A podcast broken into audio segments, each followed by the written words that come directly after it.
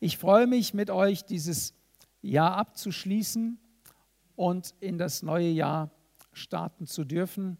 Und wir dürfen gespannt sein, was Gott vorhat. Gott, Gott hat Großes vor, da bin ich mir sicher.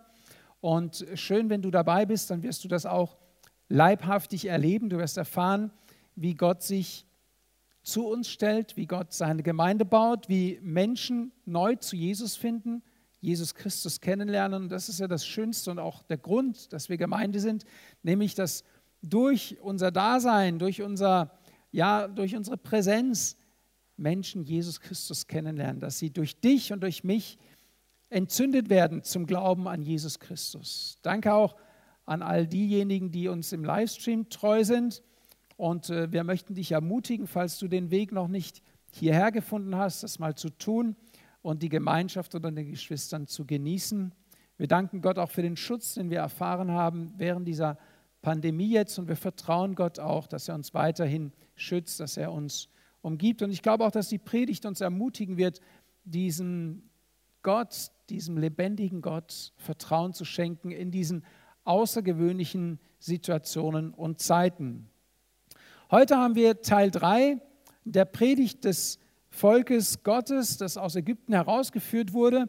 Und wir werden insbesondere den geistlichen Part beleuchten heute Morgen, was es für uns heute als Gläubige bedeutet, was Gott damals mit seinem Volk Israel getan hat. So, wenn du heute die Predigt als erstes diesen dritten Teil der Serie hörst, dann hör dir auch noch die anderen zwei Teile an, die sind im Netz abrufbar.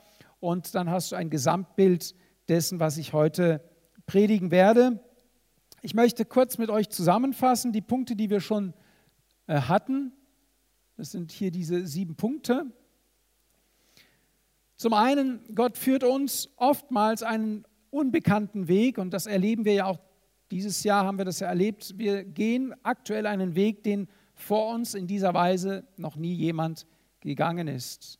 Auch wenn wir wissen, es gab schon Seuchen, es gab äh, die spanische Grippe, tauchte ja gleich auf, als die Pandemie begann, aber es gab es noch nicht, dass so weltweit die, die ganze Welt inbegriffen war in ein, in ein Problem, das uns alle beschäftigt, das uns alle etwas angeht und da, wo man nicht sagen kann, da habe ich nichts mit zu tun. Stimmt nicht. Wir sind mittendrin in diesem Geschehen und es ist ein uns noch unbekannter Weg und wir wissen auch nicht, wie dieser Weg enden wird. Das Einzige, worüber wir uns sicher sein können, ist, dass Gott mit uns ist. Und das ist unser Pfund, das ist unser Vorteil. Ich sage mal, unser, man nennt das in, in, in der in Geschäftssprache nennt man das unseren Wettbewerbsvorteil. Unser Wettbewerbsvorteil als Gemeinde Jesu ist, dass wir Jesus auf unserer Seite haben, Gott mit uns ist.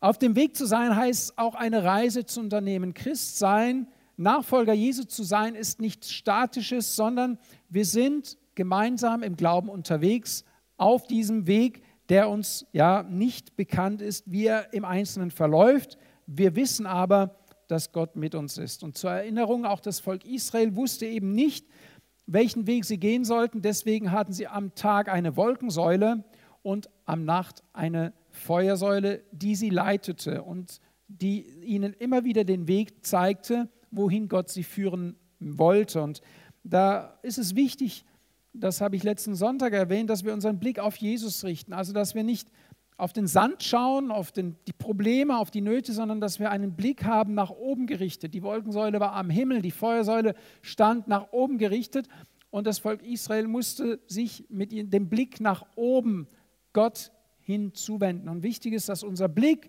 gerade in dieser dunklen, schwierigen Zeit auf Jesus gerichtet ist. Dann müssen wir uns auf unplanmäßige Kursänderungen einstellen in unserem Leben auch in unserem Gemeindeleben, dass Gott zum Beispiel eine Kursänderung einläutet und sagt, stopp, wendet euch um, geht diesen Weg, versuch's mal auf diese Weise.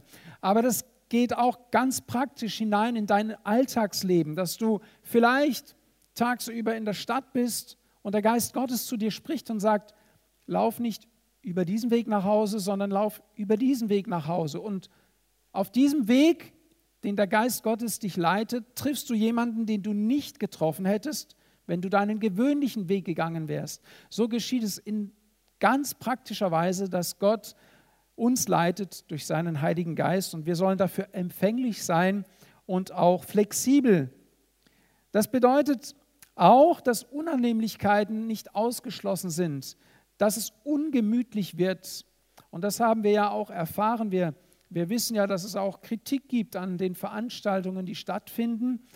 Es ist nicht alles so bequem und so angenehm. Und wir müssen auch zu dem, wozu wir stehen, wovon wir überzeugt sind, uns ja äußern und sagen, das halten wir für gut, wichtig und richtig. Und natürlich ist ein Gottesdienst, an dem man gegenwärtig sein kann, ein ganz anderes als ein Gottesdienst, der übertragen wird. Das ist eine Hilfe, vielleicht auch eine Notlösung, es ist auch ein Segen, aber es ersetzt niemals die Gemeinschaft, die wir vor Gott gemeinsam haben können. Das ist einfach nicht möglich. Dann wird Gott uns führen, dass wir dem Feind gegenübertreten. Nicht, damit wir Angst haben, sondern Gott lässt uns dem Feind gegenübertreten, um uns anhand vom Feind zu beweisen, wie mächtig das Gott ist. Gott hat sein Volk Israel so geführt, dass es dann den Ägyptern gegenüberstand. Nicht, um sie zu demütigen, nicht, um sie niederzumachen, nicht, damit sie, sie quasi ja, versinken im Nichts, sondern Gott stellt uns unserem Feind gegenüber, um uns zu zeigen, dass er mächtiger ist als unser Feind. Und das müssen wir glauben, vertrauen und mitnehmen, dass Gott mächtiger ist als alles, was uns auf dieser Erde begegnen kann. Es gibt nichts auf dieser Erde, das, das mächtiger ist als unser Gott. Amen. Habt ihr dazu ein Amen? Es gibt nichts auf dieser Erde, das mächtiger ist als unser Gott. Dann gibt es Grenzerfahrungen. Nichts geht mehr. Hat jemand in seinem Leben schon mal Grenzerfahrungen gemacht, wo er sagt, ich bin an einem Punkt gekommen, wo es nicht mehr weitergeht? Gibt es da jemand? Okay. Und ihr sitzt hier, ich gehe davon aus, dass es doch irgendwie weiterging. Warum? Weil Gott uns an diese Punkte führt, um uns zu zeigen, dass er uns aus diesen Grenzerfahrungen heraus retten kann, dass er die Macht hat, uns da herauszuretten und dass er eine Lösung schaffen kann, da wo scheinbar keine Lösung in Aussicht ist.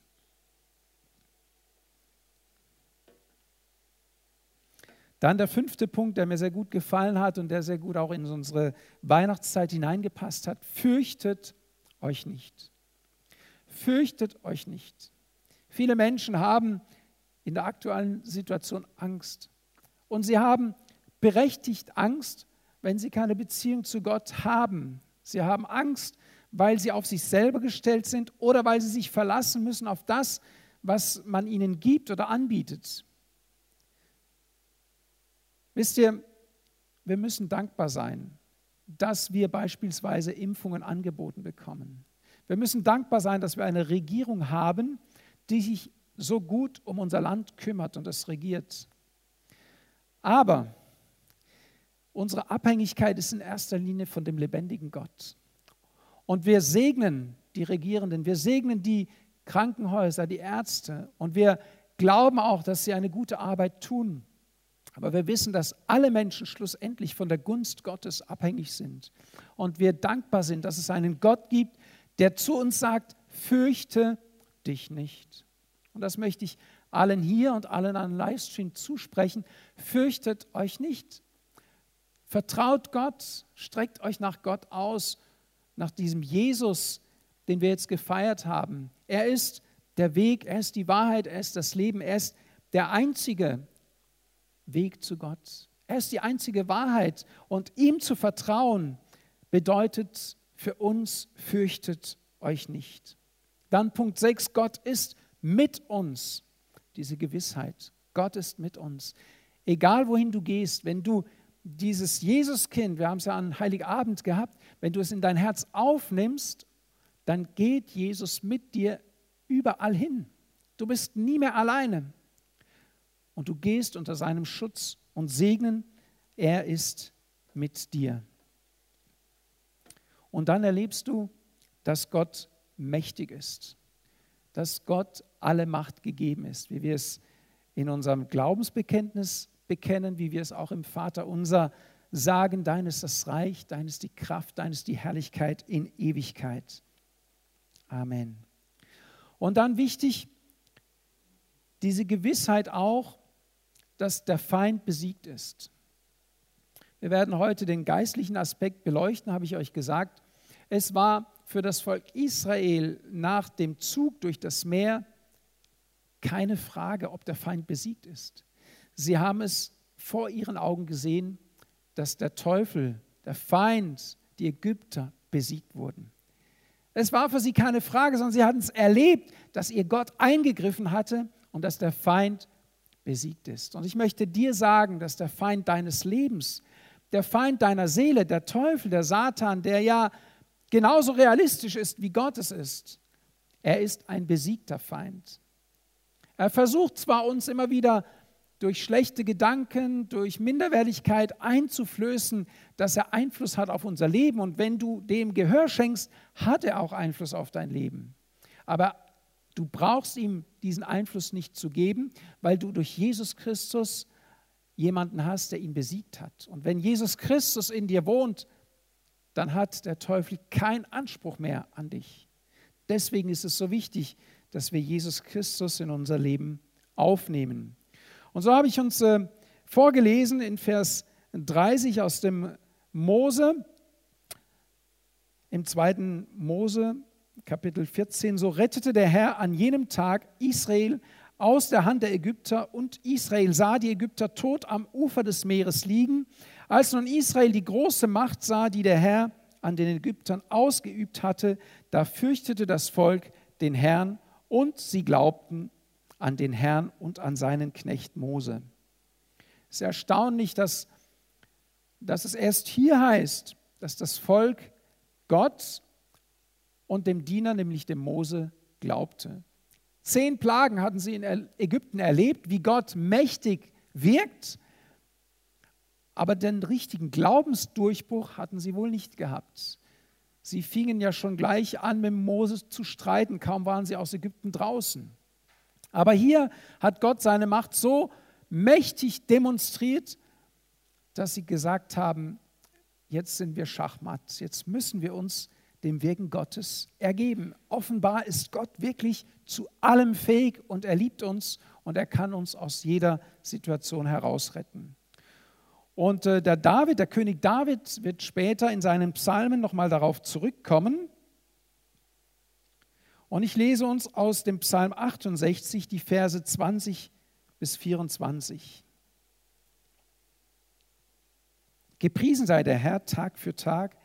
Er trägt für uns Last. Gott ist unsere Rettung. Gott ist uns ein Gott der Rettung. Und in der Macht des Herrn, des Herrn, stehen die Auswege vom Tod das Gehen, das Meer des Volkes Israel bedeutete eigentlich das Hineingehen in das Unmögliche. Und sie standen ja vor dem Meer und das Meer war eigentlich, würde ja den Tod bedeuten, wenn die Fluten nicht zurückwichen oder wenn, während sie im Meer sind, die Fluten zurückkämen.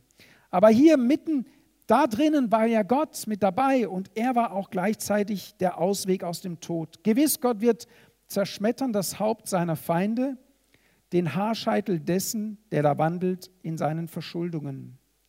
Das, der Herr sprach, ich werde zurückbringen aus Basam, zurückbringen aus den Tiefen des Meeres, damit du deinen Fuß in Blut badest. Das ist eine Parallelstelle zu dem, was geschehen ist im zweiten Mose. Und hier steht, dass Gott sein Volk aus den Tiefen des Meeres zurückbringt und dass sie ihre Füße im Blut baden werden. Das ist ja jetzt erstmal kein appetitlicher Anblick, wenn man bedenkt, mit wie viel, wie viel Blut vergossen wurde, wie viele Ägypter im Meer ertrunken sind.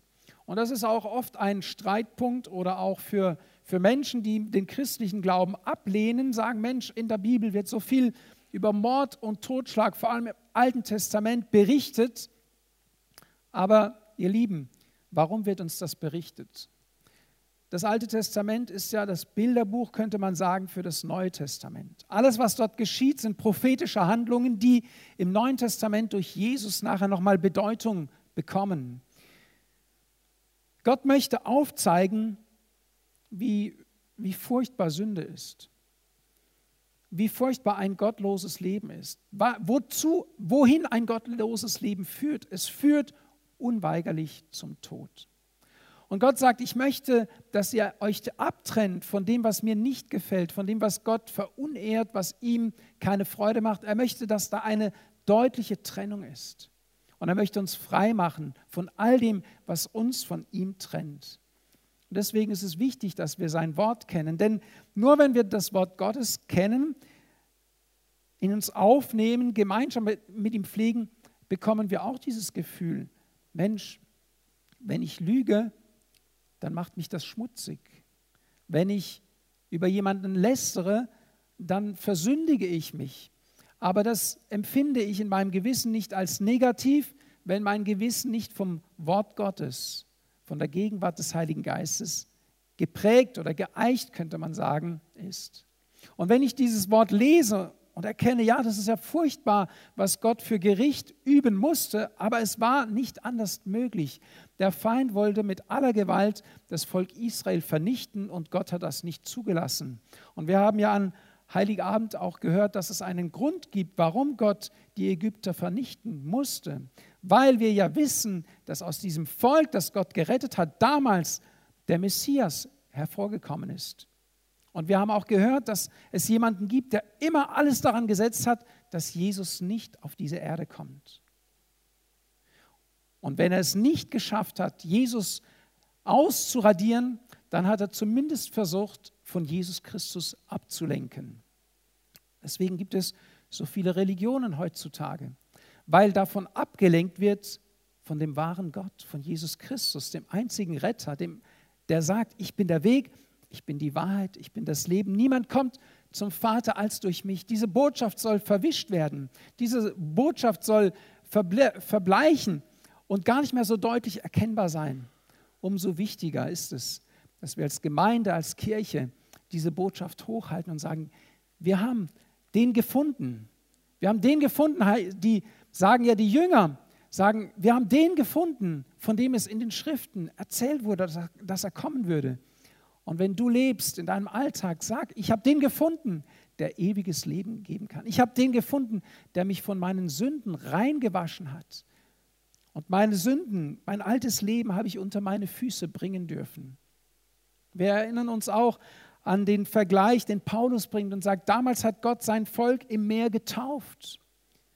Die Taufe ist ja das mit Christus sterben und begraben werden. Und wenn es heißt hier, dass wir unsere Füße oder dass das Volk seine Füße im Blut badet, dann heißt es, dass wir unsere Schuld, unsere Sünde unter unsere Füße gebracht haben, dass wir darüber triumphiert haben. Und da gibt es einen weiteren Text, den ich mit uns lesen möchte, in Kolosser Kapitel 2, ab Vers 14, dürft ihr mit mir lesen.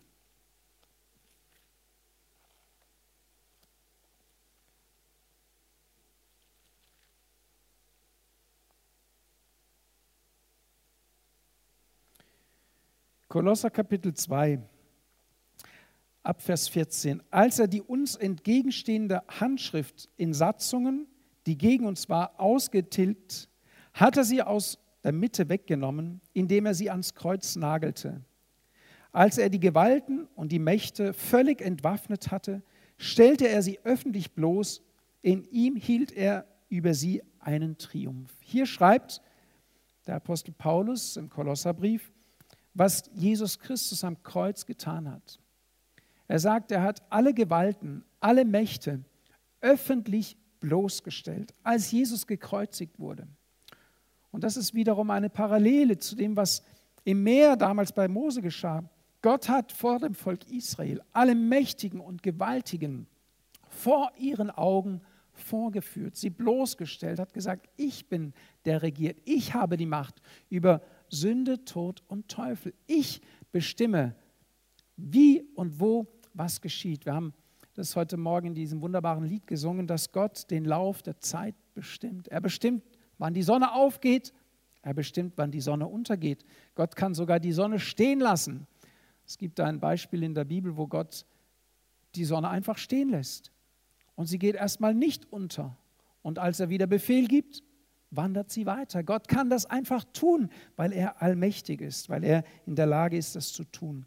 Die Gewalten, die Mächte, der Feind deiner Seele ist vorgeführt worden. Er ist besiegt.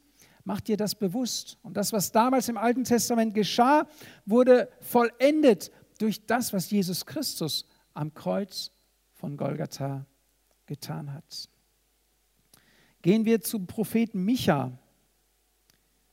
Blättert ihr ziemlich am Ende eurer Bibel. Ich habe mir ein paar äh, Zettel in die Bibel gelegt, damit ich es leichter finde während der Predigt.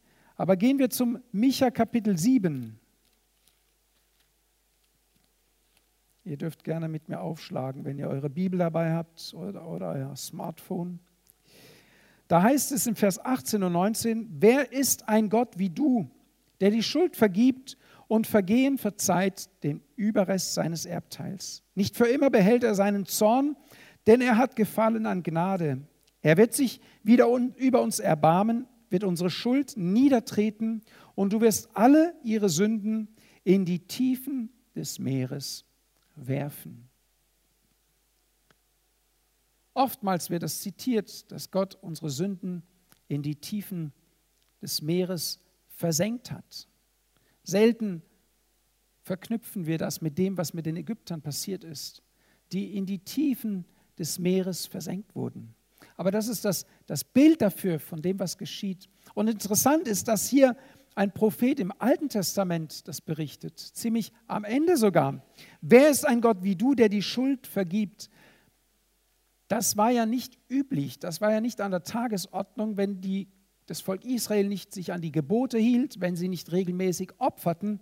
Hier ist von einem Gott die Rede, dem es nicht gefällt, Menschen zu vernichten, sondern der retten möchte, der die Menschen zu sich zieht und gerne vergibt.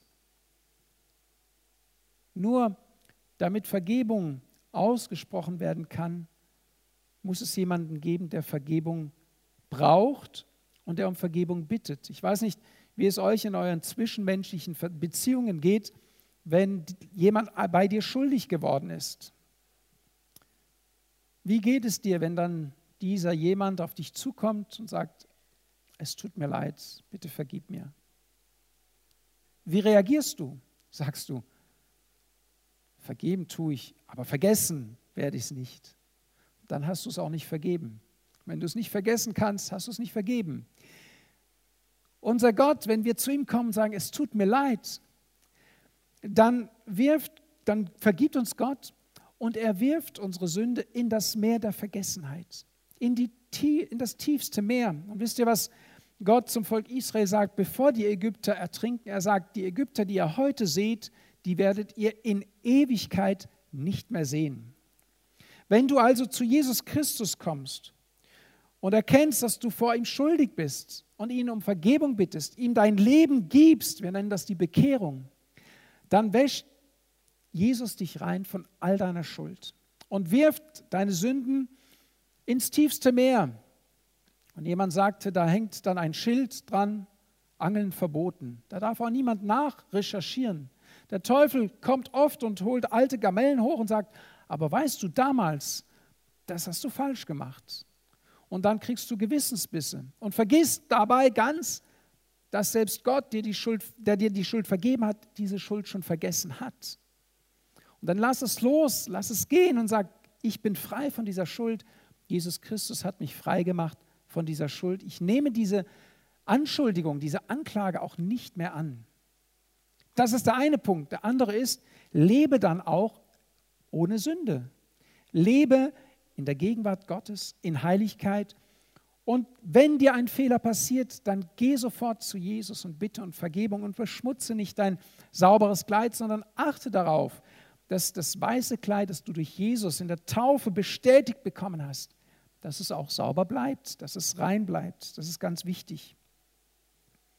Er wird sich wieder über uns erbarmen, wird unsere Schuld niedertreten und du wirst alle ihre Sünden in die Tiefen des Meeres werfen. Dann heißt es weiter im Mose, es hörten's die Völker, sie bebten, Angst ergriff Philistea, Bewohner, Philisteas Bewohner. Da wurden bestürzt die Fürsten Edoms Die gewaltigen Moabs, Zittern ergriff sie. Es verzagten alle Bewohner Kanas, es überfiel sie Schrecken und Furcht. Vor der Größe deines Arms wurden sie stumm wie ein Stein. Lasst uns zu Haggai gehen, dem Propheten Haggai. Müsst ihr gerade ein paar Seiten weiterblättern, Kapitel 2, Vers 5 bis 7. Das Wort, das ich mit euch vereinbart habe, als ihr aus Ägypten zogt, und mein Geist bleiben in eurer Mitte bestehen. Fürchtet euch nicht, denn so spricht der Herr der Herrscher, noch einmal, wenig Zeit ist es noch, und ich werde den Himmel und die Erde und das Meer und das trockene Land erschüttern. Dann werde ich alle Nationen erschüttern und die Kostbarkeiten aller Nationen werden kommen. Und ich werde dieses Haus mit Herrlichkeit füllen, spricht der Herr der Herrscher. Mein ist das Silber und mein das Gold, spricht der Herr der Herrscher. Größer wird die Herrlichkeit dieses künftigen Hauses sein als die des früheren, spricht der Herr der Herrscher. Und an diesem Ort will ich Frieden geben, spricht der Herr der Herrscher. Hier ein prophetisches Wort des Haggai, der Bezug nimmt auf den Auszug aus Ägypten. Und er sagt, ich werde in eurer Mitte bleiben. Und bis heute hat Gott sein Wort das er versprochen hat durch den Propheten, beibehalten. Er hat gesagt, ich bleibe in eurer Mitte.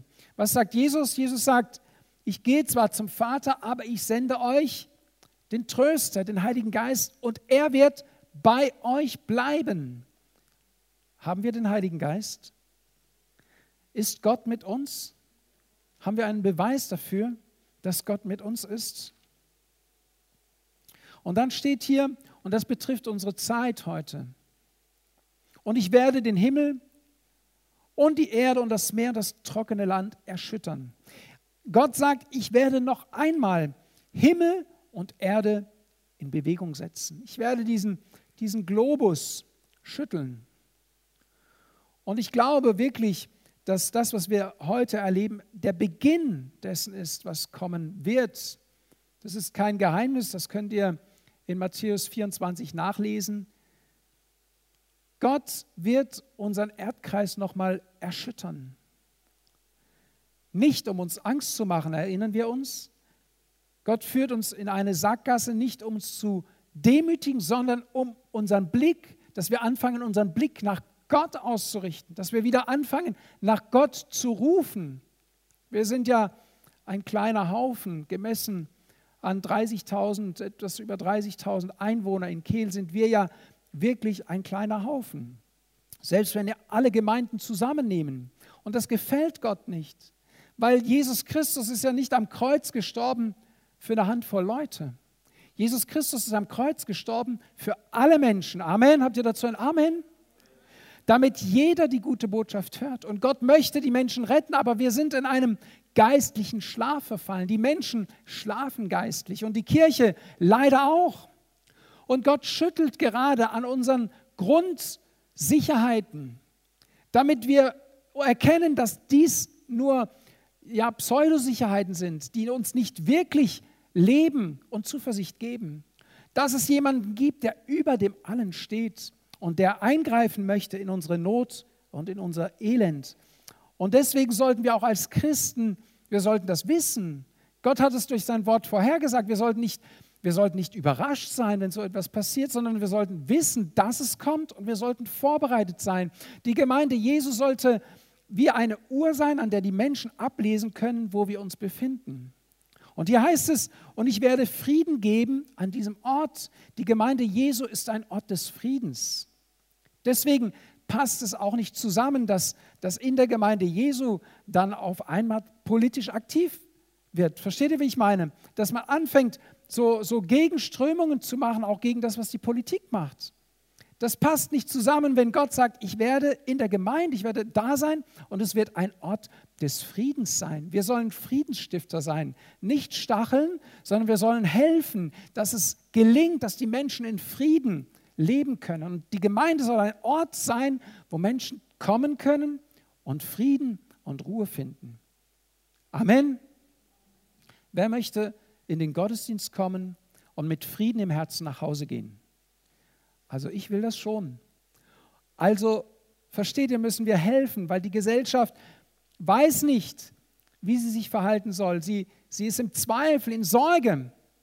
Und wir, die wir das Wort Gottes kennen, die wir den Schöpfer dieser Erde kennen, den Herrscher der ganzen Welt kennen, wir sollten doch Wegweiser sein. Wegweiser und sagen, ja, wir sitzen ja alle im gleichen Boot, das können wir wirklich sagen. Der Unterschied ist, dass wir eine Verbindung zu Gott haben und wir können die, die im Boot zittern und Angst haben, wir können ihnen Zuspruch geben. Wir können ihnen sagen, fürchte dich nicht, weil der, der in uns wohnt, uns die Furcht genommen hat.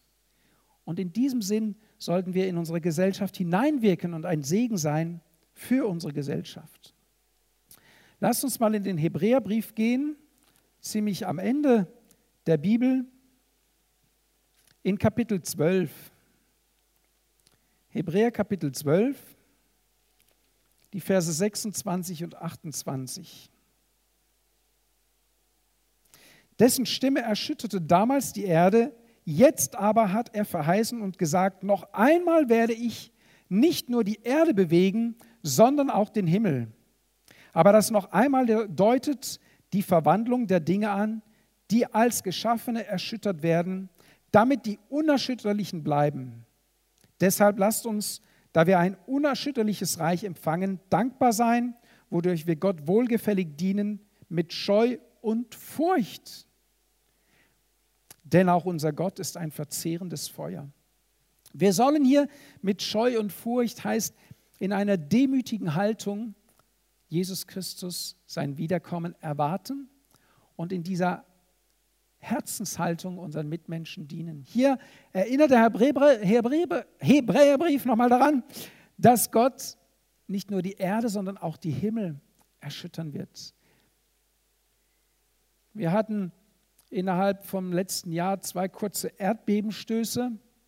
Nun sich, äh, hat sich eine, eine Firma aus Frankreich dazu bekannt, dass sie da die Auslöser bei ihren Bohrungen war. Nur, es war interessant in diese Zeit hinein, dass unser Haus so durchgeschüttelt wurde. Und das wird es immer wieder geben, weil Gott dabei ist, uns herauszufordern, uns zu erinnern, dass wir hier nur auf der Durchreise sind. Wir sind nur auf der Durchreise in die Ewigkeit. Und wir sollen so viele Menschen wie möglich mitnehmen auf diesem Weg, dass sie mit uns in die Ewigkeit kommen, dass, dass wir nicht hier uns Schlösser bauen auf dieser Welt, sondern dass wir uns bewusst sind, dass wir diese Erde nur eine kurze Zeit betreten haben und die Ewigkeit vor uns liegt. Punkt 9, Gottes Ehre ist wiederhergestellt. Dadurch, dass Gott so eingreift und damals die Ägypter nicht recht behalten und am Kreuz nicht der Tod recht behält, dadurch wird die Ehre Gottes wiederhergestellt. Und wie viel hatte damals das Volk und wie viel haben wir dafür geleistet? Damals sprach Gott zu Mose, befiehl den Söhnen Israel, aufzubrechen. Ihr wisst ja, der erste Titel der Predigt hieß, schrei mich nicht an. Mose sagte, Gott, tu doch endlich was. Siehst du nicht, dass die Ägypter kommen und es ist das Meer von, mach doch was, schreit Mose und das Volk zu Mose, was hast du hier mit uns gemacht? Wir sind da verloren. Und Gott sagt, schrei nicht, mach dich auf, mach dich auf die Socken, geh einfach mal auf das Wasser zu Sprich zu deinem Problem, sprich zu deiner Not und lass dich davon nicht überwältigen. Ich habe die Tage einen interessanten Bericht gelesen. Es ist im Zweiten Weltkrieg 1940. Deutschland hatte in einem Blitzkrieg Belgien und Luxemburg, die, diese Länder einfach überrannt Sie waren selbst überrascht über ihre Schlagkraft. Sie haben dann gedacht, das gleiche machen wir mit Polen. Das hat auch noch funktioniert. Und dann haben sie sich konzentriert darauf, Frankreich einzunehmen. Und äh, zur Hilfe Frankreichs hatten die alliierten Truppen gesandt nach, nach Nordfrankreich. Und da war eine Ansammlung von einer Drittelmillion kampffähiger Soldaten. Sie waren in Dünkirchen. Vielleicht habt ihr schon mal von dem Wunder von Dünkirchen was gehört. Dunkerque sagen die Franzosen. Die Deutschen kamen von, vom Westen, vom, vom Osten rüber und zogen über Frankreich. Vielleicht könnt ihr euch so die Landkarte ein bisschen vorstellen und drängten praktisch die alliierten Kräfte und sie waren wie eingekesselt. Einmal waren sie eingekesselt durch die deutsche Armee, zum Zweiten waren sie abgeschnitten vom Nachschub vom Festland. Und das Einzige, was ihnen übrig blieb, war der Ärmelkanal, also das Meer. Ich war fasziniert von diesem Beispiel, das ja gar nicht so lange zurückliegt. Es gab keinen Ausweg mehr außer, Ausweg mehr außer das Meer. Und Deutschland rückte so schnell voran und war eigentlich fähig, wäre fähig gewesen, mit einem Schlag diese etwa 340.000 Soldaten umzubringen. Einfach mit einem ordentlichen Feuer diese Menschen auszulöschen.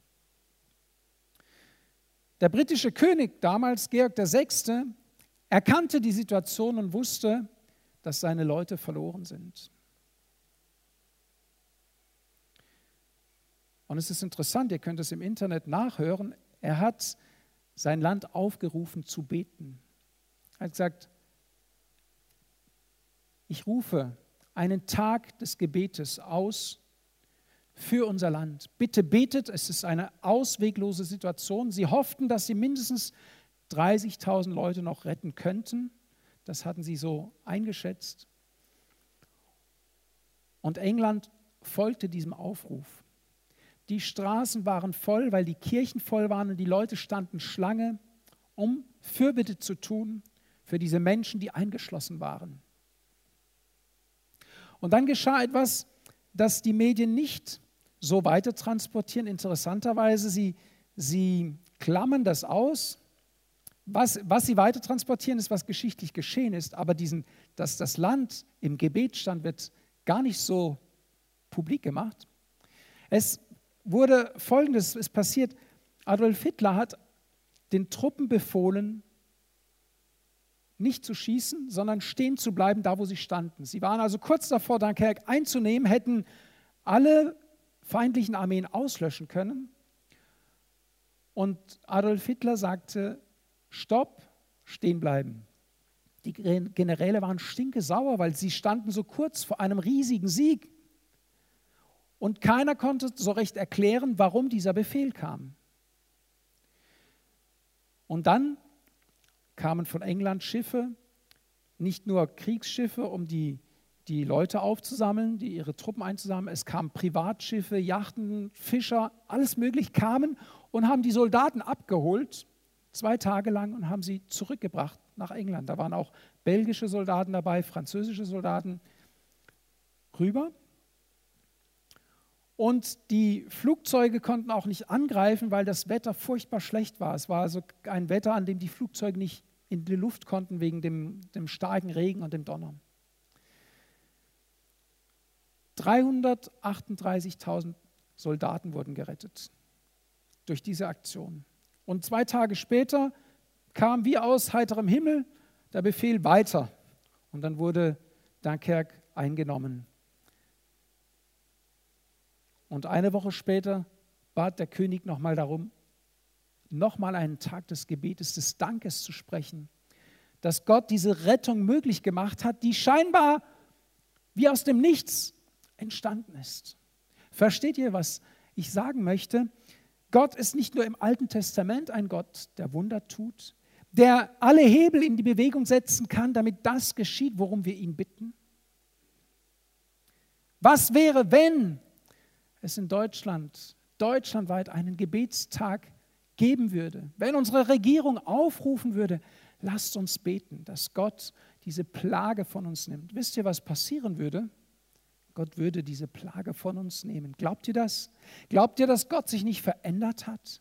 Wollen wir das glauben, dem vertrauen? Es gab schon zu Beginn der Pandemie einen Gebetsaufruf deutschlandweit.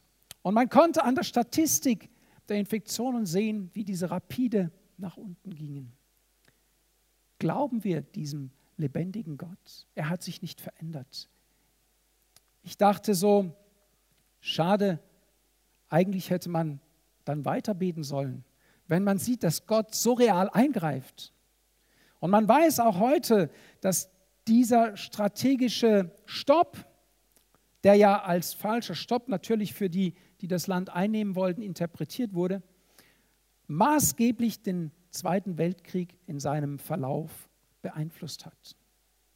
Und als dann äh, Frankreich befreit wurde, als die Alliierten rüberkamen und Frankreich befreit wurde, dann haben die Soldaten, die da gerettet wurden, 1940, 1944 dann geholfen, Frankreich zu befreien. Hat Gott durch diese Geretteten wiederum Rettung verschafft. So können wir sehen, wie Gott sich nicht verändert hat, wie Gott auf das Rufen seiner Kinder, seines Volkes, wenn wir zu ihm rufen, wie er eingreift. Und stellt euch vor, England hätte gebetet. Denkt an, schrei mich nicht an. England hätte zu Gott geschrien. Und die Armeen hätten in der Normandie gesagt, aber wir steigen in kein Boot, das ist uns zu gefährlich. Nein, der Befehl ist, steig in das Boot.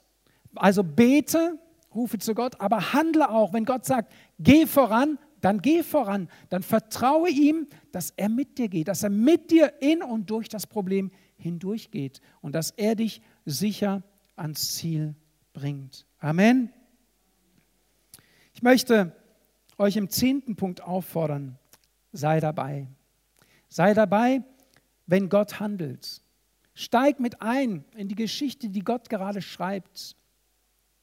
Wir haben Großartiges vor 2021. Gott wird die Gemeinde weiterführen, er wird sie weiter festigen.